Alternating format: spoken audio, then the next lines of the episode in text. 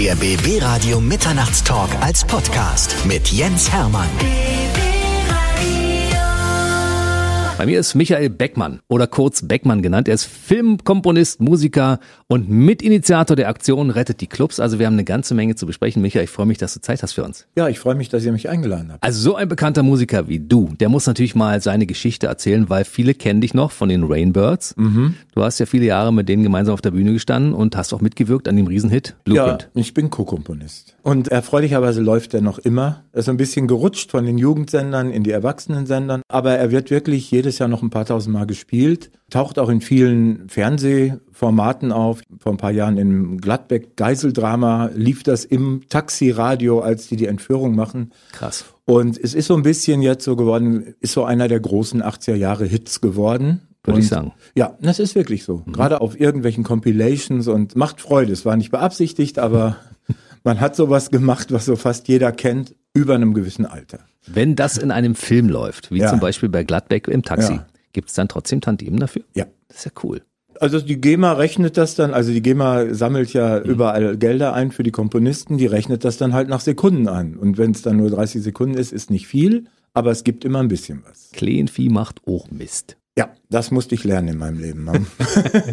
die Geschichte, die ist äh, unglaublich interessant. Ja. Mhm. 1961 in Heggen in NRW geboren. Mhm. Und du bist aber jetzt hier schon seit vielen, vielen Jahren Berliner. Wie bist du hergekommen? Eigentlich äh, nach dem Abi hatte ich noch so ein, zwei Jahre dazwischen, wo ich mich so ein bisschen rumgetrieben habe, auf Reisen war, mal ein paar Monate in Düsseldorf gelebt habe bin dann nach Berlin gekommen, um zu studieren und weil eben mich diese Musikszene, die da damals in Westberlin war, so spannend fand. Mhm. Also ich war mit den Ärzten quasi befreundet, bevor sie die Ärzte gegründet haben, weil ich die in Düsseldorf vom Ratinger Hof kennengelernt habe, mhm. den Bela und damals den Sani, den Bassisten. Und dann hat man sich angefreundet und irgendwann dachte ich, ich muss nach Berlin ziehen, habe angerufen, habe da irgendwie eine Bude für mich. Ja, wir bringen dich bei einer Bekannten unter. Schon hatte ich eine, ein Zimmerchen, war früher leichter als heute, muss man sagen, und auch billiger. Mhm. Und dann habe ich bei dem einen in der Garage meinen ganzen Hausrat abgestellt, war nicht so viel und äh, schon war ich in Berlin. Und dann hast du ja studiert an der FU, und genau. zwar Publizistik, Musikwissenschaft und Wirtschaftswissenschaft. Ja, das war kombiniert, wie man so schön ah, sagt. Ja, also klar. ich wollte eigentlich Musik studieren, also ich wollte Bass studieren und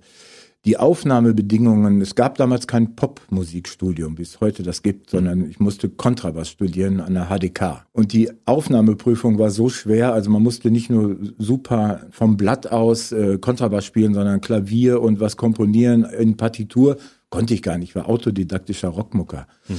Und dann äh, habe ich gedacht, das schaffst du sowieso nicht, habe es mir verkniffen, es überhaupt zu versuchen und habe gedacht, dann studiere ich wenigstens Musikwissenschaften. Und dachte aber, was kannst du damit machen? Ist ja sehr staubig, also kombinierst doch mit Journalismus. Und dann hätte ich versucht, äh, Rockjournalist zu werden, aber Damals lag auf Publizistik ein Numerus Clausus von 1,3 mhm. und ich hatte 2,8 im Abi. Oh, ja, ja. Ein Stück weg. Aber wohl Stück weg. nicht schlecht, also ausreichend für alles, ne? Ja, aber ich habe dann, wie gesagt, kombiniert und gefunden, in Kombination mit Wirtschaftswissenschaften, Wirtschaftsgeschichte, kam man um den Numerus Clausus rum. Hm. Also schon war ich eingeschrieben. Das war um ehrlich zu sein, der Trick.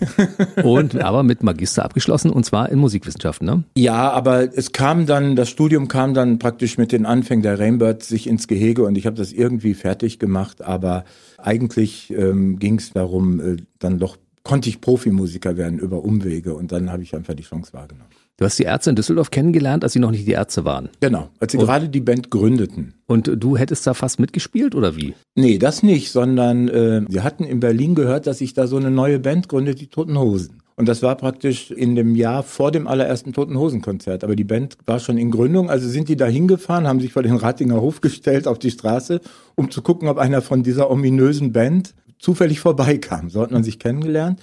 Es gab die Surbiers in mhm. Westberlin und äh, die hießen damals noch Frau Surbier und da waren eben der Bela und der Sani, der Ärztebassist, waren Rhythmusgruppe und die gingen dann weg von den Surbiers, um mit dem Farin Urlaub die Ärzte zu gründen und dann brauchten die neuen Bassisten und dann bin ich da reingekommen. Du hast also schon immer Bass gespielt? Ja. Aber Gitarre auch, ne? Ja. Meine erste Band, wenn man so sagen kann, war ein Gitarrentrio. Äh, da waren zwei Gitarristen bei uns im Dorf, die haben gesagt, wir brauchen noch einen Gitarristen und dann habe ich mir eine zwölfseitige Akustik gekauft und durfte mitspielen. Wir haben da so Spotniks und Shadows, also so Gitarrenmusik, was dann später in Deutschland Ricky King gemacht mhm. hat, so Dinger nachgespielt. Da war ich 14 oder 15. Und dann haben die mich irgendwann umfunktioniert zum Bassisten, weil drei Gitarristen waren einfach zu viel. Zu viel ja. Und so bin ich zum Bass gekommen. Und du bist kompletter Autodidakt, ja? Ja, also ich sag mal, früher waren die meisten Rockmusiker Autodidakten, weil man konnte es nicht studieren. Es gab auch keine wie heute so schöne Tutorials mhm. Auf YouTube und so. Man musste einfach Platten hören und mitspielen, bis es irgendwie passte. Kann man mit diesen Tutorials heutzutage etwas anfangen? Kann man damit richtig Gitarre spielen lernen? Ja, es ist heute viel leichter, ein technisch guter Musiker zu werden, weil alles Wissen, was man braucht, was wir uns früher wirklich so zusammen gelesen, zusammen gehört und auch im Club abgeguckt haben von den Profis, die da auf der Bühne standen, kann man heute eigentlich im Netz finden. Mhm. Es ist heute so, wenn man einen 20, 25-jährigen Musiker hat und der will es wirklich wissen, der ist technisch eigentlich sehr versiert. Mhm. Was den Leuten heute so ein bisschen fehlt, ist äh, das, was wir eben hatten. Wir haben halt wirklich so auf der Straße rumgehangen, sind zu Konzerten gegangen, haben darüber geredet. Und ich finde es heute ein bisschen schwieriger, Typen zu finden. Die sind alle so ein bisschen austauschbar. Die sind alle super gut. Und ich glaube, sobald dann jemand irgendwie originell ist, hat er auch gleich eine Chance. Aber äh, das Lernen ist heute leichter. Mhm. Problem ist halt, es gibt auch so viel Angebot, man muss dann fokussiert sein, weil wenn man sich jetzt alles so, zum Beispiel nur als Bassist reinzieht, was es da draußen an Wissen gibt, dann kann man sich auch total verrennen. Bei mir war so, ich fand irgendwas gut und dann habe ich mich genau darauf fokussiert, erstmal so zu klingen wie die und dadurch war es relativ einfach. Und wenn man dann auf einmal eine eigene Band hat, die eigene Stücke schreibt, kann man ja dieses Wissen, so ein Spezialwissen, wie man irgendwie zum Beispiel Bass spielt, darauf übertragen. Und das finde ich leichter, als wenn ich jetzt heute da sitze und sage, ich will Bass spielen und dann kommt gibt sechsseitige Bassisten, siebenseitige. Und wenn ich das alles lernen will, dann weiß ich ganz, ganz viel theoretisch. Aber der Punkt ist, wie kriege ich das dann wieder in ein Lied? Und wie kriege ich das so hin, dass es meiner Band dient? So, also, also das ist immer so das Problem, wenn es zu viel Input gibt. Das muss man dann halt heute filtern. Aber grundsätzlich gibt es fantastische Möglichkeiten. Also du hast erst andere Musiker adaptiert, dann irgendwann deinen eigenen Style entwickelt. Und so ist es ja beim Radio auch. Guck mal, ich wollte früher mal so ja. klingen wie Dieter Thomas Heck. Und dann haben alle Leute gesagt, du kannst nicht sagen 19.30 im ZDF. sei Jens Hermann. Okay. Hat eine Weile gedauert, bis ich mich gefunden habe. Am Anfang wollte ich auch so sein wie Anne und so ist es bei Musikern vermutlich auch. Ja, schön übrigens. Ich habe die Hitparade geliebt als ich Kind. Auch. Als Kind habe ich es wirklich geliebt. Und als ich dann, ich bin dann wirklich in der Hitparade aufgetreten, aber da war Heck leider schon weg. da war Uwe Hübner dann schon, ja? Äh, bei Oder? mir war es schon Viktor Worms. Viktor Worms schon mal, auch ein Radiomann übrigens, ja? Kann ja. man an der Stelle mal sagen. Also das Radio war lange Zeit bis zu einem gewissen Zeitpunkt, als die Rockpaläste im WDR im Fernsehen kamen. Hm. Das erste Musikformat in hm. Deutschland. Bis dahin war Radio eigentlich immer mein Ding. Also es gab die Diskothek im WDR von Mel Sondock. Und das haben wir alle gehört, also die ganze Klasse. Und wir haben auf Kassetten eben mitgeschnitten. Und dann habe ich eben Sweet und Slate und Gary Glitter und äh, Alice Cooper, Susi Quattro so entdeckt. Das war so meine erste Musik. Das fand ich cool. Hm. So. Da gab's nichts anderes. Im Fernsehen gab's eben genau die Hitparade und das fand ich halt bis zehn oder elf ganz gut und dann war das gar nichts mehr. Schlager. Disco gab's noch früher mit Ilja Richter. Ich weiß, das habe ich auch geguckt. Manfred Sechsauers Musikladen. Der Musikladen, ja. ja. Also die frühen und mittleren 70er waren wirklich, äh, Radio war wirklich ein ganz, ganz wichtiges Ding, weil es gab nur Radio. Es gab ja auch, eben wie gesagt, man kann sich das heute nicht mehr vorstellen, wenn man jünger ist, wie die Zeit ohne Netz war. Das war eine schöne Zeit, dass es nur Radio gab. Also ich bin ja wirklich, ich lebe ja fürs Radio, ja. aber wir wollen nicht über mich reden, sondern über dich. Du bist dann von den Surbiers weg und hast irgendwann 1986 begonnen bei den Rainbirds. Genau. Also ich war praktisch in der Phase dabei, als die Band gecastet wurde. Also die Sängerin hatte einen Schlagzeuger und äh, der kannte mich, weil ich mal als Aushilfsbassisten ja vorher bei einem Projekt mitgespielt habe und dann kriegte ich einen Anruf, ob ich mal vorbeikommen wollte in Kreuzberg in so einem Keller und vorspielen wollte. Dann habe ich vorgespielt, äh, die fanden das ganz gut und dann bin ich dazugekommen und dann haben wir zu viert diese Band praktisch gegründet. Dann haben wir den Schlagzeuger noch nach ein paar Wochen ausgetauscht, unfairerweise, weil eigentlich war der Originalschlagzeuger der Gründer. Und dann äh, habe ich das eine Zeit lang sogar parallel gemacht. Also ich habe teilweise bei den Surbis und den Rainbirds gespielt. Und irgendwann habe ich mich dann praktisch konzentriert. Dann ging das nicht mehr. Weil das, äh, da war von Anfang an, sag ich mal, so ein Zucht drin. Das ist ganz komisch. War für mich das erste Mal im Leben. Ich hatte auch nicht so eine große Verantwortung, weil die Sängerin hatte das gegründet und initiiert und ich konnte mich wirklich wunderbar im Hintergrund ausbreiten und ihr so ein bisschen den Rücken frei halten und ihr helfen, die Band voranzubringen. Und dann habe ich mich darauf konzentriert. Da war ich noch Student, dann habe mhm. ich Anfang 87 einen Plattenvertrag haben wir bekommen bei Universal, also damals Polydor. Polydor auf einem Mercury Label, ein amerikanisches Label, da waren Bon Jovi und Kiss drauf, fanden wir ganz gut. So ein mhm. amerikanisches Label, aber in Deutschland bei einer Plattenfirma. Und dann war klar, jetzt werde ich Profi. Aber erst da, aber da war ich auch schon fast Mitte 20. Die Geschichte von Blueprint möchten ja. wir gerne hören, weil das ist eine spezielle Geschichte, weil dieser eingängige Rhythmus, diese mhm. das ist irgendwie durch einen Zufall entstanden, ne? Das ganze Stück, also eigentlich war das Album, also wir hatten einen Plattenvertrag, das Album war eigentlich schon fertig und in großen Zügen als Demo-Produktion aufgenommen worden in zwei verschiedenen Studios. Und die Nummer kam eigentlich als letztes dazu. Das, wir waren eigentlich mit dem Album schon fertig. Und dann kam sie nochmal um die Ecke und hatte so eigentlich nur die Strophenakkorde und die Melodie und den Text. Und es war aber noch ganz unarrangiert. Also es war wirklich wie so ein Loop heute. Also hm. es wiederholte sich einfach. Und dann haben wir es arrangiert und es hatte zuerst äh, was in einem langsameren Rhythmus, aber ich habe dieses, wo später dieses berühmte Riff raus entstand, habe ich noch so also so als hm. so eine durchgehende Basslinie gespielt. Ich wollte so einen Sequenzer nachmachen. Damals entstand ja, gab Synthie-Pop und da waren eben so Basslinien immer einprogrammiert. Und dann haben wir das mal, glaube ich, eine Woche lang jeden Tag gespielt, sind dann nach Amsterdam gefahren, haben da im Melkweg gespielt und dann haben wir es zum ersten Mal aufgeführt. Und dann war aber auch die Reaktion auf das Stück auch im Publikum war nicht so groß. Also der Hit war noch nicht so richtig da, sondern es war eher so, es war eins von unseren zwölf Stücken. Und dann sind wir ins Studio gegangen und irgendwann gegen Ende der Aufnahmen entstand halt so die Frage, was wird denn jetzt eigentlich Single? Weil die Plattenfirma kam vorbei und sagte, ein tolles Album. Der Plattenfirmenchef sagt, wenn wir davon 30.000 verkaufen, dann gebe ich irgendwie eine Kiste Champagner aus. Und dann habe ich gesagt, wir verkaufen locker 250.000. Und es waren 600.000 am Ende, ne? Genau, am Ende. Aber es hat keiner geglaubt. Die Plattenfirmen haben nur gesagt, Mann, das Album ist so schön, schade, dass das nichts verkaufen wird. Und dann, oh, jetzt brauchen wir auch noch eine Single. Ach, dann lass doch das nehmen. Dann haben wir das als Single genommen und eigentlich hat da keiner so richtig dran geglaubt, sondern die haben gedacht, so ja, wenn wir uns da irgendwie so in der als Newcomer so ein bisschen positionieren, dann sind wir alle froh. Und dann sind wir vom Goethe-Institut nach Kanada geschickt worden. Also die Platte war fertig und sind nach Kanada geflogen, nach Montreal und waren da eben auf Einladung vom Goethe-Institut fünf Wochen und haben dort an Highschools gespielt und in irgendwelchen Clubs. Cool. Und äh, haben dabei ein Video gedreht. So wie so ein Roadmovie war das. Das sah natürlich toll aus. Wolkenkratzer, riesengroße Stadt, sah aus wie New York eigentlich und ein paar Auftritte auf Bühnen mitgefilmt. Und dann hat die Plattenfirma das so an Formel 1 geschickt. Das war damals eigentlich die einzige Sendung. Oh, ich habe es geliebt. Ja, ich auch. Und dann haben die uns eingeladen. Sie haben das Video gezeigt und wir haben ein bisschen gequatscht und dann wurde das ein Selbstläufer. Und dann kam diese Platte raus und dann sind sie schon mit, glaube ich, 38.000 Stück rausgegangen am ersten Montag und dann rief der Plattenfirmenchef am Dienstag und sagte, die sind weg. Wie, die sind weg? sind verkauft. Und dann waren wir am Sonntag drauf bei Jürgen von der Lippe und er sagte, meine lieben Damen und Herren, wenn Ihnen dieses Stück gefällt, kaufen Sie gleich die ganze Platte. Und dann waren am Montag drauf 180.000 Stück weg. Also es war so eine Dimension, das war nicht nur uns schwindelerregend, das war auch der Plattenfirma schwindelerregend.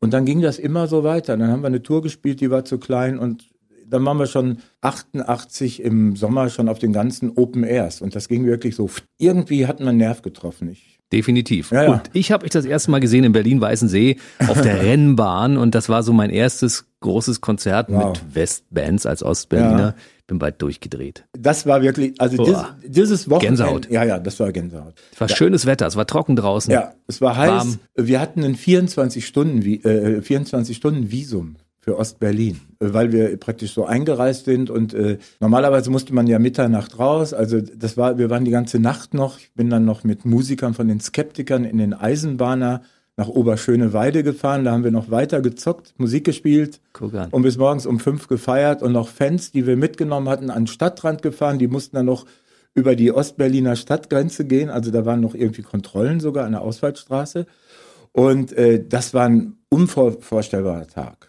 Also das war wirklich, war auch mein größtes Konzert aller Zeiten. Und das war so toll. James Brown war ja da, Katharina ja. Witt hat moderiert. Ja. Und äh, viele, viele Ostbands haben auch nachmittags gespielt. Und äh, das war schon ganz, ganz besonders. Und vor allen Dingen, was toll war, war diese emotionale Nähe zu diesem Publikum. Weil das kann man sich ja heute auch nicht mehr vorstellen. Das war ja für uns als Westler ein ganz exotisches Land. Und wir haben ja in meinem Kopf, ich habe gedacht, diese Mauer hält ja ewig. Die, ich habe gedacht, das, das bleibt jetzt einfach so. Niemand hat gedacht, dass das so schnell zu Ende geht.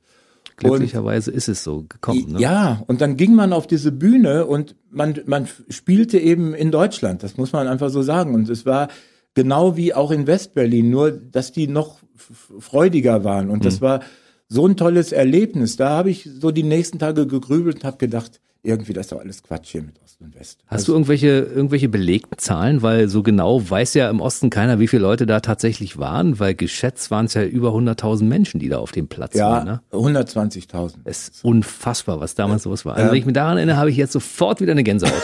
ich auch, ich auch.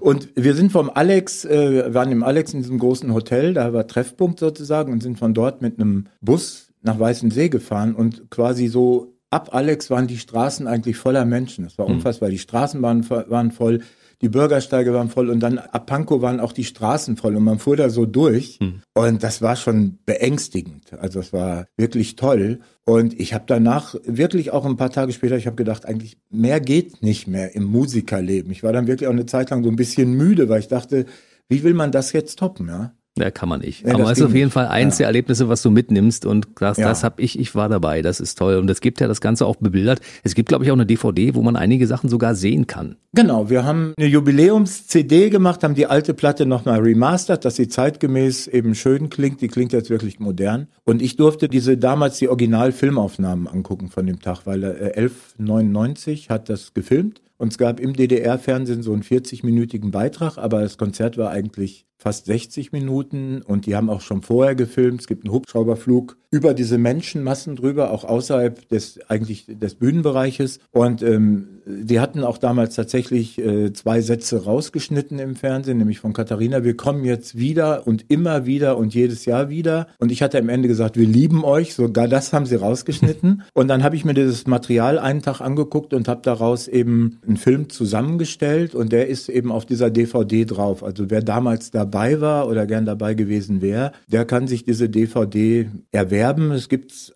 als Download gibt es das nirgendwo. Man muss wirklich eine DVD kaufen. Aber das lohnt sich, weil ich glaube, viele Leute werden sich auch erkennen, weil sie, es gab auch eine Bühnenkamera und man sieht dann auch wirklich ein paar tausend Menschen im Laufe dieses Konzertes Krass. vor der Bühne. Erste Reihe waren Blauhemden, also mhm. FDJ, aber auch die waren ganz freundlich und äh, am Anfang standen die mit dem Rücken zu uns, am Ende äh, sieht man, wie sie sich auch rumdrehen und dann wird es dunkel gegen Ende des Konzerts, dann muss man Blueprint nochmal spielen. Das ist ein ganz schönes Dokument, wirklich. Wahnsinn. Dann warst du bis 1990 warst du bei den Rainbirds und dann hast du mit Bela B von den Ärzten irgendwie ein anderes Projekt gegründet, ne? Ja, die Ärzte hatten sich ja, hatten ja eine Pause eingelegt nach dieser Westerland Live-Platte. Hm.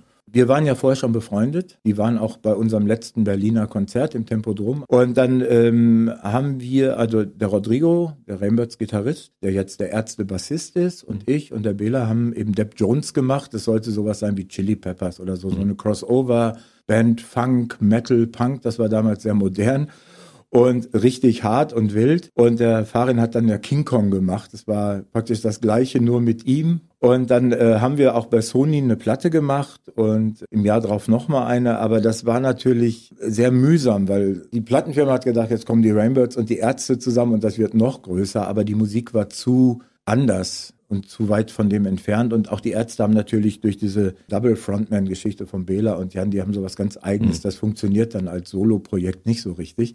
Aber das war natürlich eine tolle Zeit, weil wir haben praktisch so aufgehört, so in, Riesenstadien am Ende bei Open Airs. Und dann sind wir mit einem kleinen Bus wieder auf Tour gefahren, haben unsere Sachen selber geschleppt, weil wir wollten es dann auch so basisnah haben und äh, haben in Jugendzentren gespielt und in kleinen Clubs. Und äh, die waren nicht alle dankbar dafür, dass wir das gemacht haben, sondern die waren teilweise enttäuscht und haben gesagt, wie können jetzt diese großen Popstars irgendwie hier in unserem schäbigen Laden spielen. Also es war eine interessante Erfahrung, hat einen aber sehr geerdet. Das bringt dir die Bodenhaftung zurück und dann begann ja quasi 1999 so ein bisschen dein zweites Leben, ne? also die, die Filmmusik. Genau, also äh, ich bin Vater geworden 1998 und habe überlegt, ich muss raus aus diesem Tour-Modus oder ich war auch noch Schallplattenproduzent in den 90ern und war monatelang in anderen Städten in Tonstudios haben Platten produziert. Und ich habe gedacht, ich muss was machen, was man von zu Hause machen kann, was aber mit Musik zusammenhängt. Mhm. Dann kam tatsächlich ein Bekannter von mir vorbei, ein Fernsehproduzent, und sagte, meine Freundin hat gerade ihren ersten Film gedreht. Die brauchen Komponisten. Du kannst doch das. Und ich so, ja klar kann ich das, weil ich dachte, Filmkomposition ist genau das gleiche wie ein Popsong schreiben.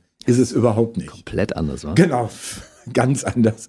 Aber ich hatte zum Glück ein, ein Jahr Zeit für diesen Film und habe mich dann da so reingewurstelt. Aber der Vorteil war, ich habe halt praktisch ein Honorar bekommen und konnte zu Hause bleiben, während meine damalige Frau schwanger war und war die ersten Monate mit meinem kleinen Baby zu Hause und habe das dann auch wirklich schätzen gelernt, weil ich war auch so ein bisschen müde von dieser Reiserei und diesem Touren dann hat die den Film gemacht, der wird ganz erfolgreich, der ist Vergiss Amerika, spielt in Aschers Leben. Eine schöne Ostgeschichte eigentlich von jemandem, der ein kleiner Autohändler ist auf dem Land und nach Amerika will und das klappt natürlich nicht. Aber der Film hat ein paar Preise gewonnen und dann hat die direkt ihren nächsten großen Film gemacht und äh, auf einmal war ich Filmkomponist. Ja, und mittlerweile Filmkomponist von äh, großen Namen, Engel und Joe, Dancing with Myself, Wenn die Welt uns gehört, Türkisch für Anfänger und du hast die Musik für Fuck You Goethe 1 bis 3 komponiert. Genau. Das ist der Wahnsinn. Das heißt, alle Leute kennen deine Musik, weil Fuck You Goethe war ja bei uns, glaube ich, der Kassenschlager der letzten Jahre. Ne? Also insgesamt haben 22 Millionen Leute in Deutschland diese drei Filme gesehen. Das hm. ist, ist gewaltig und es wurden, glaube ich, auch neun Millionen DVDs noch verkauft. Also von allen zusammen. Das war wirklich so, dass ich zum ersten Mal seit den Rainbirds was gemacht habe, was das praktisch er ergänzt hat. Also ich bin jahrelang durchs Leben gelaufen, oh, der hat Blueprint mitgeschrieben und dann kannten das alle. Und irgendwann wurden die Leute so jung, dass sie es nicht mehr kannten, sondern ja, meine Eltern finden das auch gut. Und auf einmal hm. hatte ich wieder was, wie ich gesagt habe, ja, was, was machst denn du so? Ja, ich mache Filmmusik. Ja, nenn mal einen Filmtitel. Ja, ich habe Fuck You Goethe gerade gemacht. Das war, dann, das war dann, das kennt dann wieder jeder. Hm. Und das war für mich auch persönlich ganz gut, weil ich wollte jetzt eigentlich nicht, es ist toll, Blueprint oder Rainbirds gemacht zu haben, aber es ist natürlich nicht gut, wenn man das mal gemacht hat und dann wird man damit nur alt. So, mhm. Da die Band ja irgendwann dann aufgehört hat oder ich aufgehört habe, bei der Band mitzumachen. Äh, also das war dann für meine Kinder Schulhofthema und das macht natürlich Spaß. So. Mein Vater hat die Musik für Fuck you Goethe geschrieben. Das ist schon geil, ne? Das war schön, weil das auch wirklich so, ich habe immer zwei Indikatoren dafür, dass was wirklich berühmt ist jetzt so die letzten Jahre. Und zwar, wenn es meine alte Mama im Sauerland mitkriegt und wenn es eben meine Kinder vom Schulhof mitbringen. Also dann weiß man, also wenn die und dann gleichzeitig noch mitkriegen, dann weiß man, das ist wirklich musikalisch relevant oder eben als Film relevant. Und dann hat man im Prinzip die Leute erreicht. Also da, daran merkt man es. Wenn man erklären muss, ich habe dies und das gemacht und das hast du vielleicht dort und dort gesehen, dann ist es eben kein durchschlagender Erfolg, dann ist es auch toll und es kann auch künstlerisch wichtig sein. Aber wenn man dieses, wenn ich diesen Pol habe zwischen meinen Kindern und meiner alten Mutter, wenn, wenn die das alle mitkriegen, wenn die sagen, so im Schulhof, so wir gehen da rein mit der ganzen Klasse oder wir haben das am Wochenende wieder geguckt, am Ende konnten die das mitsprechen, also die Kids in dieser Generation, also die heute so irgendwo zwischen 10 und 20 sind, weil die haben das einfach zehnmal geguckt und konnten diese ganzen Chantal-Sprüche sprechen. Und das war natürlich lustig. Und dann habe ich auch bei Filmfesten, bin ich aufgetreten in einem Panel, in einer Diskussion oder habe mit einer äh, Filmmusik gespielt und dann kamen hinter wirklich Leute an, jetzt wollen sie ein Autogramm haben, weil das war da halt wieder so ein großes Ding und ich habe gedacht, Gott sei Dank, jetzt brauche ich nicht mein Leben lang über die Rainbirds reden, weil es, man kommt dann schon bei Leuten unter 30 schon mal in so Bereiche, hm, habe ich schon mal gehört. Mhm. So und äh, das ist natürlich erfrischend, wenn man immer mal wieder was hat, was das so ein bisschen auffrischt. Also wenn du sagst, ich habe eine Tatortmusik geschrieben, dann ist das äh, sicherlich äh, eine Sache, wo Leute sagen, ja, habe ich vielleicht gesehen oder gehört oder kann ich mich gar nicht dran erinnern. Aber wenn so ein Ding äh, auf einmal passiert, dann sagen alle, ah ja, das kenne ich auf jeden Fall. Genau. Tatort ist ja anders, weil es gibt einfach tausend oder noch mhm. mehr. Aber ich habe tatsächlich einen Tatort geschrieben. 2017 kam der raus. Und dann bin ich einfach. Söhne äh, und Väter. Genau. Und ich bin dann einfach, da habe ich in Kreuzberg gewohnt, in der Wartenburgstraße, da bin ich einfach abends mit dem Hund spazieren gegangen, während der Tatort lief und habe mir einfach vorgestellt, das gucken gerade acht bis zehn Millionen Menschen. Also Wahnsinn. praktisch in jedem dritten Fenster, wo es flimmert, guckt gerade einer den Tatort. Und auch wenn das anonym ist, war ein sehr, sehr gutes Gefühl. So, da habe ich gedacht, wow, eins, zwei, drei, vier, der muss ja statistisch wieder gucken. Und äh, finde Tatort schon so im Fernsehbereich wirklich so eine tolle Marke, aber cool. es gibt halt so viele Tatorts und auch hunderte von Tatortkomponisten, dass man, man kann sagen, ich habe einen Tatort gemacht, aber wenn man dann sagt, ich habe Söhne und Väter gemacht, dann können hm. sich dann wieder viele nicht erinnern, weil halt jeden Sonntag einer kommt und die auch tausendmal wiederholt werden. Ich hatte so als junger Musiker so Träume, also einmal eben als ganz junger in der Hitparade sein bei Dieter Thomas Heck. Und dann waren wir ja tatsächlich in der Hitparade mit den Rainbirds. Und das war dann schon so, oh, ich war in der Hitparade. Oder als ich dann Filmkomponist war, ich will unbedingt mal einen Tatort machen, weil es schon so, reden halt die Leute am, aber die reden nicht über die Musik, die reden halt über den Tatort, ob der wieder ganz schrecklich war oder ob der gut war. Aber war für mich schon so, ich finde so Tatort ist schon im Fernsehbereich Definitiv. eine super Marke, das haben die ganz toll gemacht. Und deshalb war ich sehr geehrt, als ich den dann machen konnte.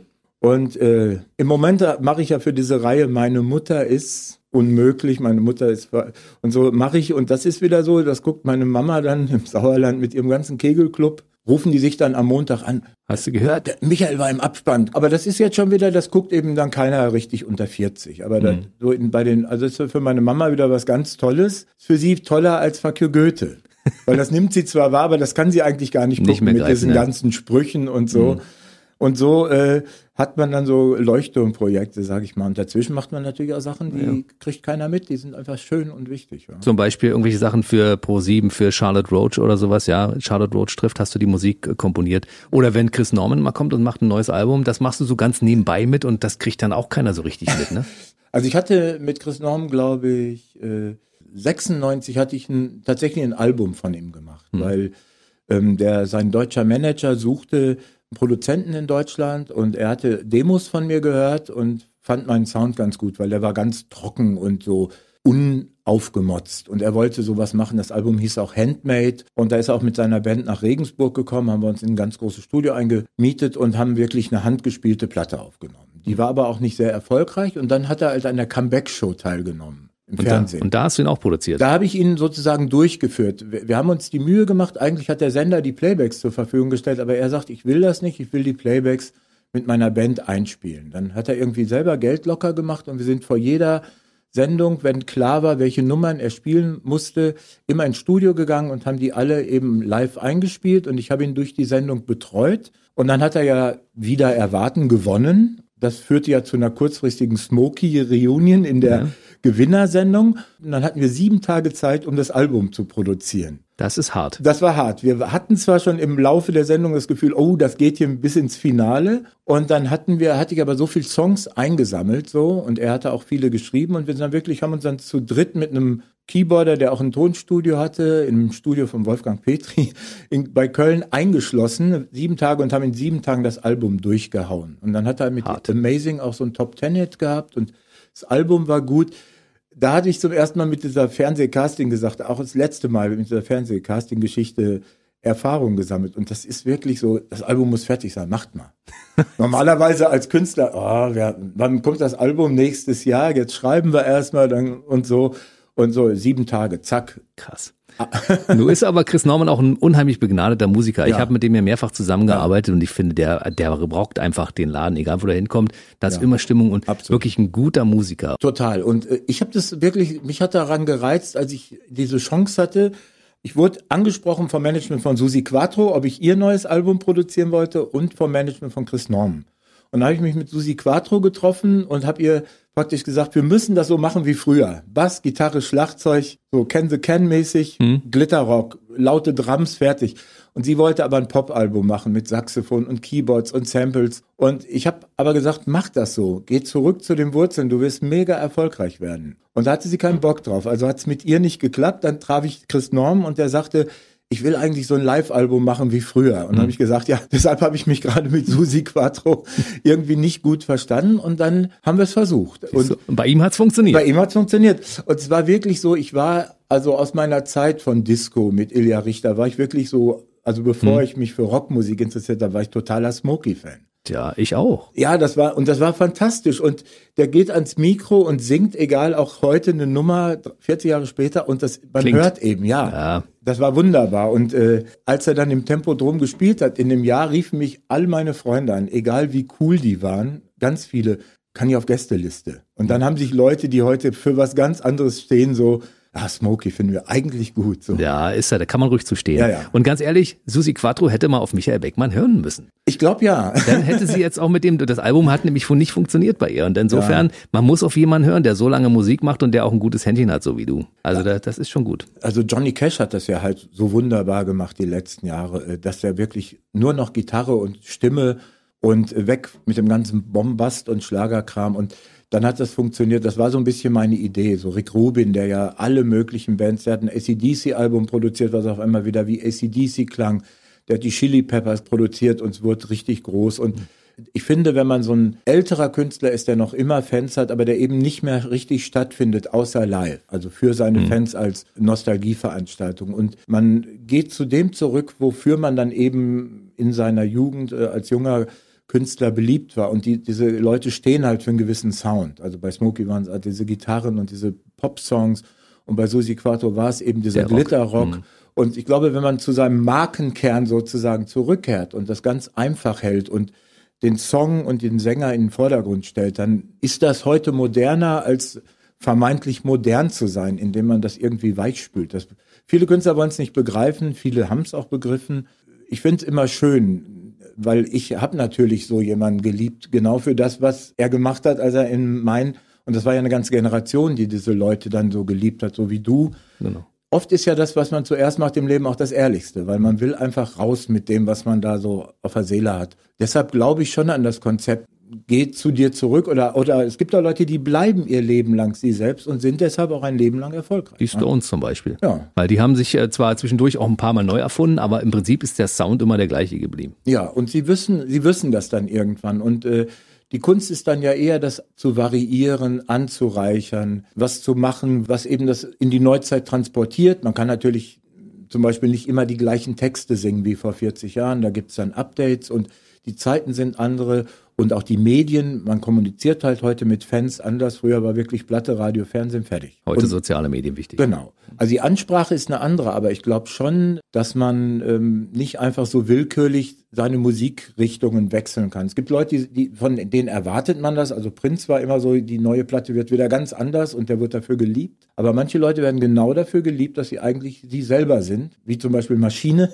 hm. den ich da vor zwei Pullis. Wochen kennenlernen durfte im Rahmen von eben unserer Aktion Rettet die Clubs. Ich hatte mich im Vorfeld damit beschäftigt, hat mir ein paar Dokus angeguckt und muss sagen, der ist total gerade geblieben. Über 50 Jahre und wird genau für diese Gradlinigkeit geliebt. Und das ist nämlich auch, sag ich mal, für den Fan eine Zuverlässigkeit, weil der Fan weiß sozusagen, was er hat. Und wenn es, wenn man es dann schafft, als Künstler das immer wieder zu modernisieren, dass man nicht das Gefühl hat, der macht ja nur das Gleiche, aber im Prinzip in seinem Kern äh, gleich bleibt, dann glaube ich, kann man eben auch diese tollen, langlebigen Karrieren machen. Ne? Definitiv. Über Rettet die Clubs reden wir gleich ausführlich. Ja. Wir wollen ganz kurz noch deine Geschichte noch kurz beenden. Also beendet ist sie noch lange nicht, aber noch ein bisschen äh, ergänzen sozusagen. Du warst zwischendurch bei der Firma Cinesong Mitinhaber bis 2016 und hast dann 2016 deine eigene Firma Backtone gegründet. Ja. ja? Und damit stehst du als Musikfilmkomponist und Musikberater quasi zur Verfügung. Genau und machst interessante Dinge und hast auch einen Haufen Auszeichnungen bekommen und du bist Mitglied der Deutschen Filmakademie und äh, auch jemand, der regelmäßig jungen Studenten etwas beibringt. Ja, ich habe äh, vor sechs Jahren hat mich ein ehemaliger Mitschüler, der ist jetzt Professor an der Beuth Hochschule, gefragt, ob ich Lust hätte, über Popmusik zu reden. Und weil der hatte die Idee, dass er praktisch in der Populärkultur jemand aus dem Theaterbereich, einen Schriftsteller, einen Musiker nimmt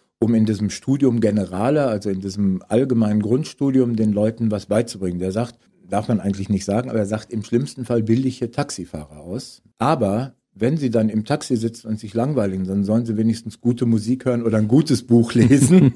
und ähm, der wollte also, der hat also praktisch äh, universitätsbetriebsfremde Leute da reingeholt und hat mich gefragt, ob ich mir das vorstellen könnte. Und dann habe ich gesagt, ja, habe ich Riesenlust zu, hatte ich nie gemacht. Und für mich war es spannend, weil die waren halt 20 und äh, mit denen über Popmusik zu reden, ich habe das, ich habe dann praktisch über die Geschichte der Popmusik der letzten Jahrzehnte gesprochen und ihnen erklärt, wie das alles zusammenhängt, wie technische Entwicklung, technischer Fortschritt Auswirkungen auf den Sound hat. Also die Elektrogitarre hat den Rock'n'Roll bedingt, der Computer hat den, die 80er Jahre sozusagen geprägt und, und so weiter. Und ähm, habe dort Vorlesungen gehalten, musste dann aber wegen Fuck you Goethe, weil das so zeitaufwendig war, habe ich jetzt schon ein paar Jahre nicht mehr doziert, was mir sehr leid tut. Aber ich muss dann irgendwann sagen, Leute, das kann ich gerade nicht machen. Ich habe mhm. hier ein Projekt an der Backe, wo, also ich hatte ja als Türkisch für Anfänger den Kinofilm mhm. gemacht, der ja nur der beste deutsche Film des Jahres war. Und dann war auf Fuck You Goethe schon ein Riesendruck, weil man dachte, das, das schaffen wir wieder. Und dann wurde es aber der erfolgreichste Gesamt, Film. Ja, so, also wir haben dann wirklich Harry Potter geschlagen oder so verrückte Sachen. Das ist in James Wahnsinn. Bond, ja, ja. Mhm. Und da war dann aber so ein Druck drauf und das hat dann auch wirklich neun Monate gedauert. Wir waren also ab Dreharbeiten dabei, haben ja unzählige Jingles, Virals, Trailer gemacht und waren von Anfang an auch dabei. Und da konnte ich es mir leider nicht mehr leisten, diese Vorlesung zu halten. Sobald mal wieder ein bisschen Ruhe wäre, würde ich das gerne wieder tun, weil es ist toll. Mhm, und es erweitert deinen Horizont, weil du mit jungen Menschen zusammenkommst, die ja. eine, andere, eine andere äh, Sichtweise haben auf die Dinge. Ne? Ja, und weil man auch gezwungen ist, Sachen wirklich zu erklären. Mhm. Also war, warum ist das? Und auch dahinter zu gucken. Wir haben dann auch eben uns äh, angeguckt, wie sich gerade diese Tonträger, in, also es war noch bevor Spotify rauskam, also es war aber schon der Übergang. Man merkte schon, wenn man sich die Jahre ab Null anguckte, wie, also ab 2000 anguckte, wie die, äh, die physikalischen Tonträger, die CD, also die Maxi-Single verschwand, die CD wurde immer weniger, dann kam eben sowas wie Shazam rein, dann kam iTunes rein, jetzt sieht man gerade schon, wie iTunes abschmiert und die Streaming-Abo-Dienste übernehmen und so und so. So Sachen musste ich mir dann selber mal angucken und habe dann auch mein eigenes Business begriffen und habe gesehen, oh scheiße, du wirst ja demnächst keine CDs mehr verkaufen, gerade verschwindet die DVD. Mhm. Ja, also ich habe Glück gehabt mit dem Fakir Goethe-Film, das waren noch so die letzten oder auch der Wendy-Film, die noch Auflagen hatten. Jetzt verschwindet gerade die DVD, ist für Filmkomponisten, aber natürlich auch für Schwierig. Filmproduzenten ein Problem. Jetzt geht alles in Streaming, jetzt habe ich auf einmal Millionen von Netflix-Streams. Also ich glaube, ich habe 380 Millionen Netflix-Streams und kriege dafür 5000 Euro von der GEMA. Das ist natürlich viel zu wenig, um davon zu leben. Millionen Netflix-Streams. Mhm. Und das ist viel zu wenig, um davon genau. zu leben. Genau. Das heißt, man muss sich jetzt praktisch komplett neu orientieren und muss gucken, wie man mit dieser digitalen Geschichte als Musiker klarkommt. Und ich bin immer gerne jemand, der solche Schritte einleitet, bevor es eigentlich Realität wird. Mhm. Das heißt, du bist dabei.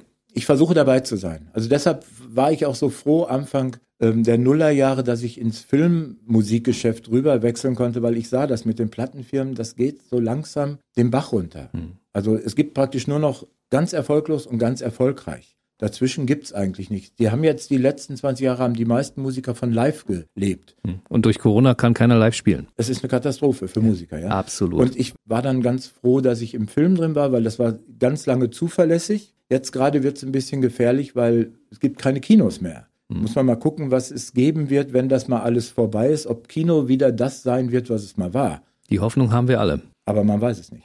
Naja, und Streaming ist halt interessantes Ding, ähm, weil es ganz andere Erlösmodelle gibt, ganz andere Bezahlmodelle, viel weniger. Fernsehen muss man mal gucken, das ist auch wackelig. Die Privatsender haben letztes Jahr fürchterlich verloren wegen fehlender Werbeeinnahmen. Aber Radio ist noch da. Zum Glück. Da bin ich auch sehr froh drüber. Und ich, wir arbeiten bitte daran, dass das auch ein bisschen so bleibt, ne? Unbedingt. Also wie gesagt, Radio war, also in, in meiner Jugend war Radio das, der Sender Nummer eins, weil im Fernsehen war eben nur einmal die Woche Musik. Fertig. Hm. War bei dir auch so. Oder? Genau. Und die Leute, die mit Radio aufgewachsen sind, die wollen auch Radio immer haben. Und deshalb machen wir hier einen guten Job, hoffentlich, damit sie uns auch weiterhin hören, regelmäßig hören, lange hören und Spaß daran ja. haben. So, wir kommen zu Rettet die Clubs. Mhm. Das ist, finde ich, eine wichtige Aufgabe während der Corona-Zeit.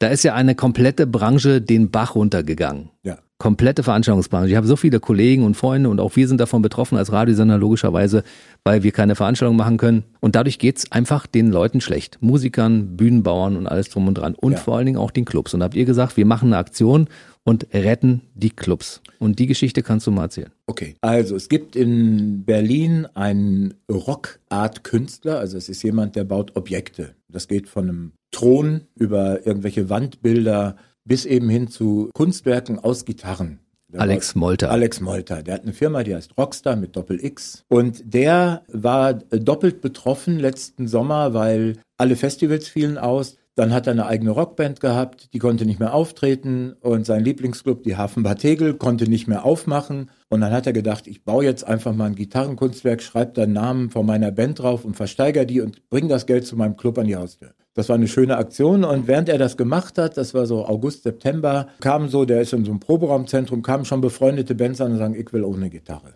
Und dann hat er gedacht, Mann, wenn das so einen Nerv trifft, rufe ich mal ein paar Bands an. Und die haben gesagt, klar, sind wir dabei. Und dann entstand halt diese Idee, rettet die Clubs. Er baut eine Gitarre, ehrenamtlich, spendet die einem Club. Eine Band unterschreibt das, unterstützt das in ihren sozialen Medien. Der Club kann es versteigern oder verlosen.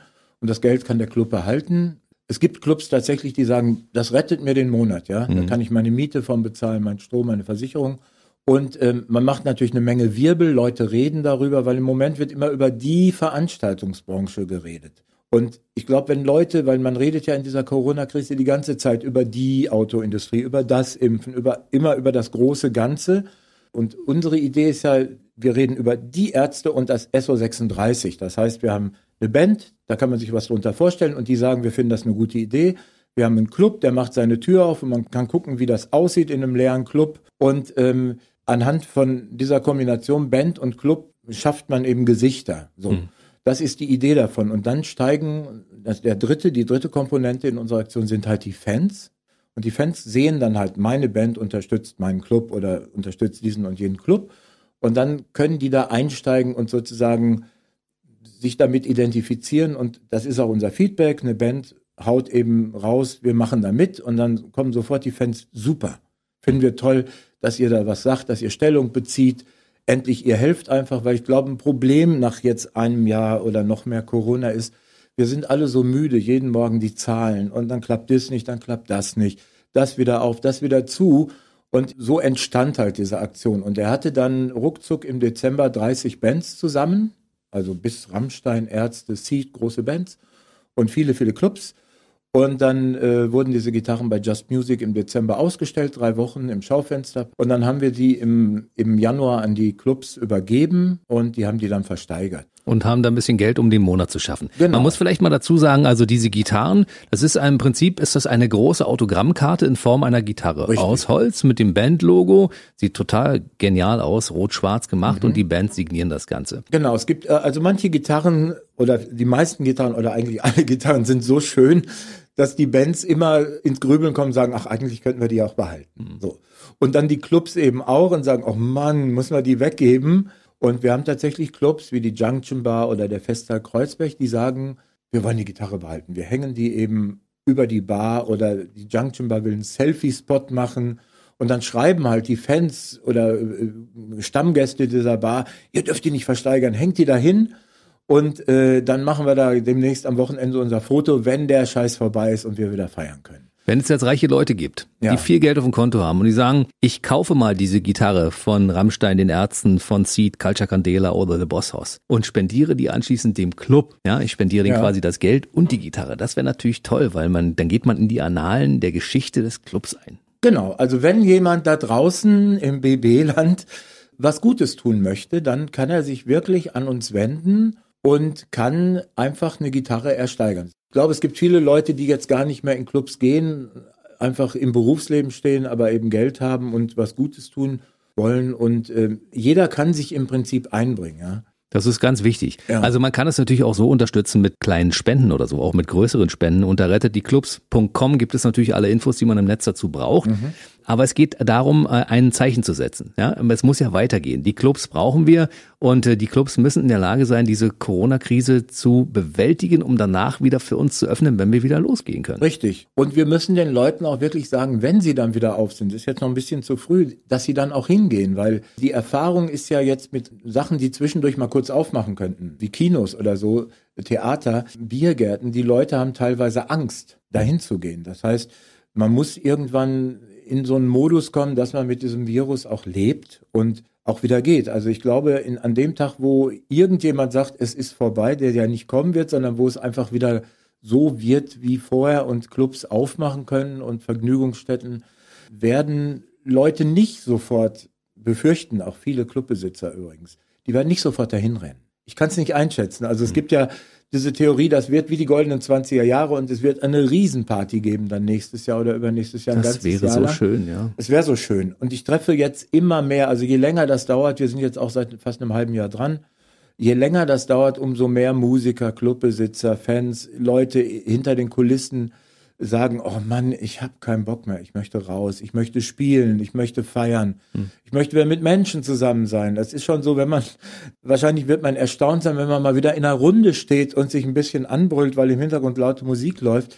Das ist ja so normal geworden, dass wir Einzelgänger geworden sind und äh, furchtbar. Ja, oder? Ich glaube, wir sind jetzt auch so darauf gedrillt, äh, vorsichtig zu sein, uns zu isolieren und das muss ja auch alles sein. Aber spannende Frage ist ja, wenn sie dann aufmachen können, wenn sie überlebt haben, nicht alle werden überleben, auch nicht in der Gastronomie, das heißt, da wird es schon so Änderungen geben, ähm, dann müssen die Leute aber auch wieder hingehen, weil man gewöhnt sich an, also die, es gibt zum Beispiel gerade eine große Angst, dass bei den Kindern, die praktisch ihren ersten, also die Jugendlichen, die ihren ersten Konzertsommer letztes Jahr vom Fernseher, vom Computer verbracht haben. Die vermissen das gar nicht, wa? ja. weil sie es nicht kennen. Und die sagen vielleicht, wie, da soll ich jetzt hingehen? Ist doch kalt, ist doch heiß, ist doch eine dunkle Ecke, ist doch teuer und Streaming-Konzerte sind doch geil, kann ich zwischendurch was anderes machen und so. Und äh, es geht auch darum, diese Generation da wieder hinzukriegen, weil ich glaube, der Club, die Disco, die, die Kneipe mit Eventprogramm ist ein ganz wichtiger sozialer Ort. Also ich habe eben in meiner Jugend, ich habe meine Clique dort kennengelernt und getroffen. Ich habe dort Bands gesehen. Ich habe dort ganz viel gelernt für meinen Beruf. Ich habe vor der Bühne gestanden, habe geguckt, wie macht der Typ das vor mir auf der Bühne, der Bassist. Und äh, der Club ist im Idealfall wirklich so ein ganz wichtiger Ort. Da kann man mit einer Clique hingehen, da kann man sich verabreden, da kann man treffen. Es gibt Leute, die jetzt vielleicht gar nicht so richtig wissen, was zu machen. Die gehen dann halt in den Chat, aber das ist nicht das Gleiche. Definitiv nicht. Ja, also genau. ich habe ja meine Karriere beim Radio quasi in Clubs begonnen als mhm. DJ. Ah, okay. Und insofern ja. schon alleine diese Luft da drin und äh, das, das Flair, das Zusammenspiel von Licht, Ton, von Getränken, von Menschen, von guter Laune. Das ist sowas, es, es fehlt mir so sehr, das kannst du dir nicht vorstellen. Ja, auch die unmittelbare Reaktion. Ja. Du legst einen falschen Song auf, die Tanzfläche Tanzfläche leer. leer. Zack. Was nun los? Gut, ist mir nicht so oft passiert, aber. nee, weil du ja, aber das Tolle ja. ist ja, du kannst ja beobachten. Du kannst ja du hast ein Gefühl dafür und das hast du ja auch als Musiker. Du weißt nach einem Konzert, was nicht funktioniert hat, was du umstellen musst und so weiter und du arbeitest ja daran. Und dieses unmittelbare Feedback, dieses Strahlen in Gesichtern, du kriegst ja so viel zurück. Hm. Und mir sagen alle, die im Moment, bin ja jetzt halt mit 60 Bands in Kontakt, mir sagen alle, die Streaming-Konzerte spielen, das ist nicht das Gleiche. Nein. Weil Publikum du guckst fehlt. in so einen leeren Saal rein, ja. da kommt nichts zurück. Auch Fußball, ehrlich gesagt, ohne Zuschauer, sieht für mich aus immer wie Trainingsspiel, auch wenn die schon draufhalten. Weil du brauchst das. Du musst dieses Ding im Nacken haben. Diese, dieses Adrenalin kommt wirklich nur, wenn du diese Menge vor dir siehst und, und merkst, jetzt geht's ab, jetzt, oh, jetzt kommt der, mhm. so. Und das, das fehlt. Und auch vom Publikum aus. Also mir sagen auch viele Leute, äh, Rockfans sagen, ich gucke keine Streaming-Konzerte, ich will irgendwie schubsen und rumrennen und Spaß haben und mitgrölen und das macht man ja alles nicht. Und mhm. ich glaube, dass äh, das ist eben viel mehr als nur eine Handvoll Clubs oder eben jetzt sind wir bei 55 Clubs und 62 Bands. Es ist eben mehr als nur diese 120 äh, Clubs und Bands. Es ist, da hängen ja Tausende von Fans dran und auch eben hinter der Clubtür, wer da alle arbeitet also die Unsichtbaren, sage ich mal. Barkeeper. Ja, Barkeeper, Garderobieren, Köche, Caterer, Transporteure, hm. Techniker. Beleuchter. Lichtton, hm. Security. Ja. Die sitzen alle zu Hause. Die sind ja auch ganz, ganz wichtig und die fallen auch so ein bisschen durch, die, durch teilweise durch diese Hilfsraster. Das heißt, ganz viele Leute gehen dann auf Grundsicherung oder so oder müssen ihr Erspartes verbrauchen. Also es ist alles recht elendig und dieser Veranstaltungssektor, um auch das mal so an, an den zu richten, der vielleicht sagt, was wollt ihr denn? Da sind 1,3 Millionen Menschen in Deutschland im Veranstaltungssektor gegenüber 800.000 in der Autoindustrie. Man kriegt es noch nicht mit, man sagt, auch der Club, da gehe ich halt nicht hin oder die Band, was wollen die denn?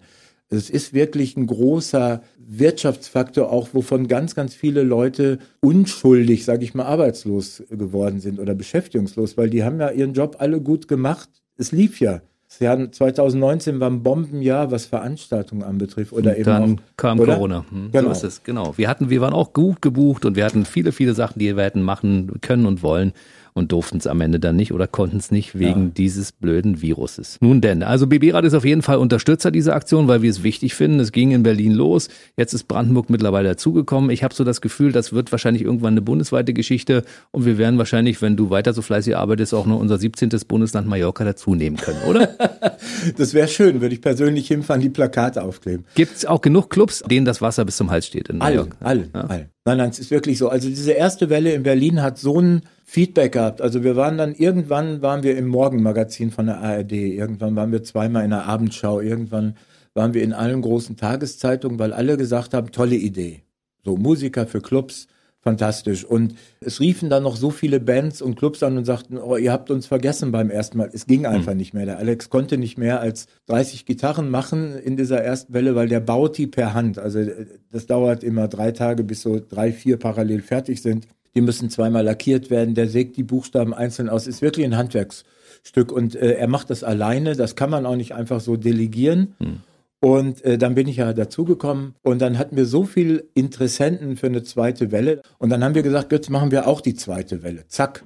Und äh, haben ein paar Leute angerufen und das war wirklich äh, wir machen Rettet die Clubs. Da warte, ich gehe mal kurz auf die Seite am Telefon. Ja, bin dabei. Und dann haben wir äh, gesagt, okay, jetzt gucken wir mal, dass wir Potsdam dazu nehmen. Also wir machen jetzt Berlin-Brandenburg. Macht ja Sinn. Und auch das war sehr, sehr einfach. Wir hatten sofort den Lindenpark und das Waschhaus und ein Club in Cottbus und Luckenwalde und Forst und Panketal, alles dabei und auch viele Bands, Subway to Sally, Keimzeit, auch kleine lokale Bands. Wir mischen das immer, also wir mhm. fragen jetzt nicht nur Promis, sondern wir fragen eben auch eine kleinere lokale Band und dann sind die natürlich bundesweit in ihrem Social Media und dann sofort aus Flensburg und aus Ulm und aus Köln wir wollen auch dabei sein. Warum gibt es das bei uns nicht? Und wir möchten das tatsächlich gerne bundesweit machen, ist natürlich die Hölle an Organisationen. Logisch.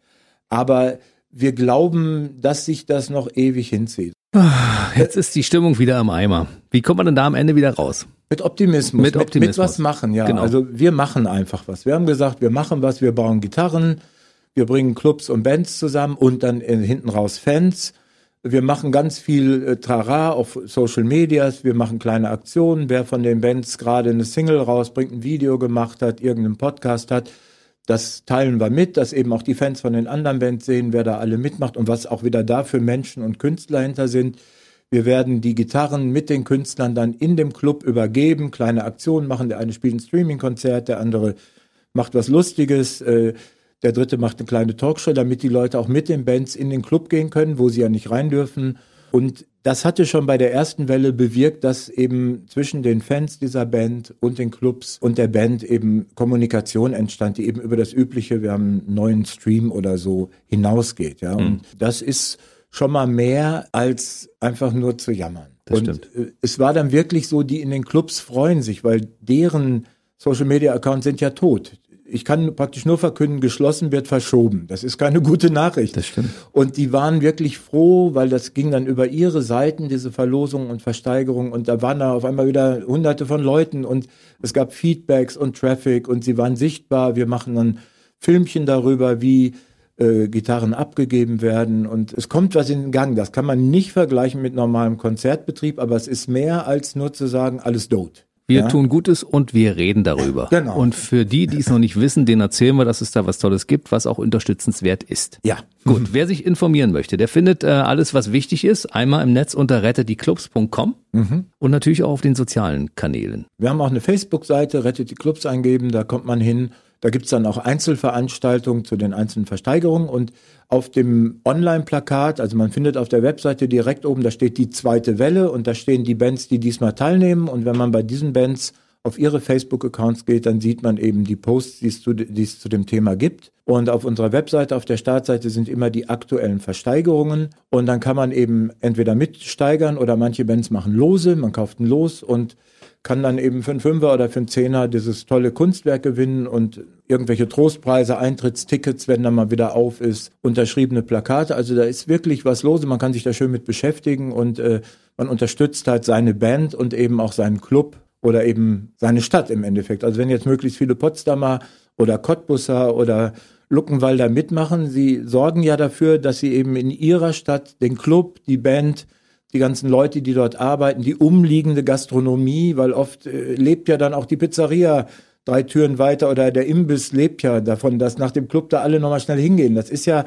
wenn man sich das so vorstellt, das ist ja gerade alles tot. Mhm. Und äh, wenn ich praktisch jetzt auch einfach meine Heimat liebe oder meine Stadt liebe, dann kann ich da wirklich mich einklinken und einfach teilnehmen. Und es ist komplett Charity von unserer Seite. Es ist Non-Profit. Der Club kriegt 100 Prozent von dem Geld uns macht das Riesenspaß und ich kann nur sagen, alle, die mitgemacht haben bis jetzt, hatten Riesenspaß. Ja, das, es bringt auch dem, sage ich mal, Fan und Unterstützer wirklich Spaß. Dann sage ich an der Stelle mal herzlichen Dank dafür, dass du das machst, dass ihr das macht. Also du, Michael Beckmann, zusammen mit unserem Künstler Alex Molter aus Berlin und mit den vielen anderen unterstützenden Bands ja. und Musikern, die auch aus unserer Region natürlich dazukommen. Also ich sage nur mal Keimzeit, die Zöllner, Robert Gläser und äh, Krähe und äh, Maschinebirr und wer auch alles dabei ist. Es sind so viele dabei, die sagen, das ist eine unterstützenswerte Sache. Ich sage als Radiosender oder als Vertreter des Radiosenders herzlichen Dank dafür. Mhm. Das ist richtig toll. Macht bitte unbedingt weiter so. Und wer noch mehr erfahren möchte über Michael Beckmann als Musiker und die interessante Geschichte, auf backtone.com gibt's alles, was man wissen und lesen möchte. Tone mit O-T-O-N-E geschrieben? Englisch geschrieben. Englisch. Mhm. Jetzt habe ich vor lauter tollem Gespräch mit dir vergessen, mich zu bedanken. Und zwar wollte ich mich äh, bei dem Ralf von Paris Rum Erkner in Erkner bedanken. Der unterstützt uns gerade so ein bisschen finanziell und deshalb können wir gerade unser Holz und unseren Sack kaufen, weil wir machen das ja quasi unbezahlt. Und äh, aber jetzt so bei 30 neuen Gitarren wird's dann wirklich teuer. Und der Alex kann das nicht mal selber zahlen. Und der Ralf unterstützt uns so schön. Und er macht auch, äh, nimmt auch teil für Brandenburg, also Paris und Erkner. Mhm. Da kommt, macht der Quasta von den Pudis mit und danke, Ralf. Ralf, ich schließe mich an. Herzlichen Dank. Dann bedanke ich mich ganz herzlich, dass du da warst und wünsche dir viel Kraft und Erfolg für die Dinge, die du noch vorhast. Und das ist eine Menge, das weiß ich bei dir. Michael Beckmann war bei mir im BB Radio Mitternachtstalk Podcast und wir würden uns natürlich über ein paar Kommentare unten drunter auch freuen. Ne? Unbedingt. Bis zum nächsten Mal. Gerne. Tschüss. Der BB Radio Mitternachtstalk. Jede Nacht ab 0 Uhr. Und der neueste Podcast jeden Mittwoch.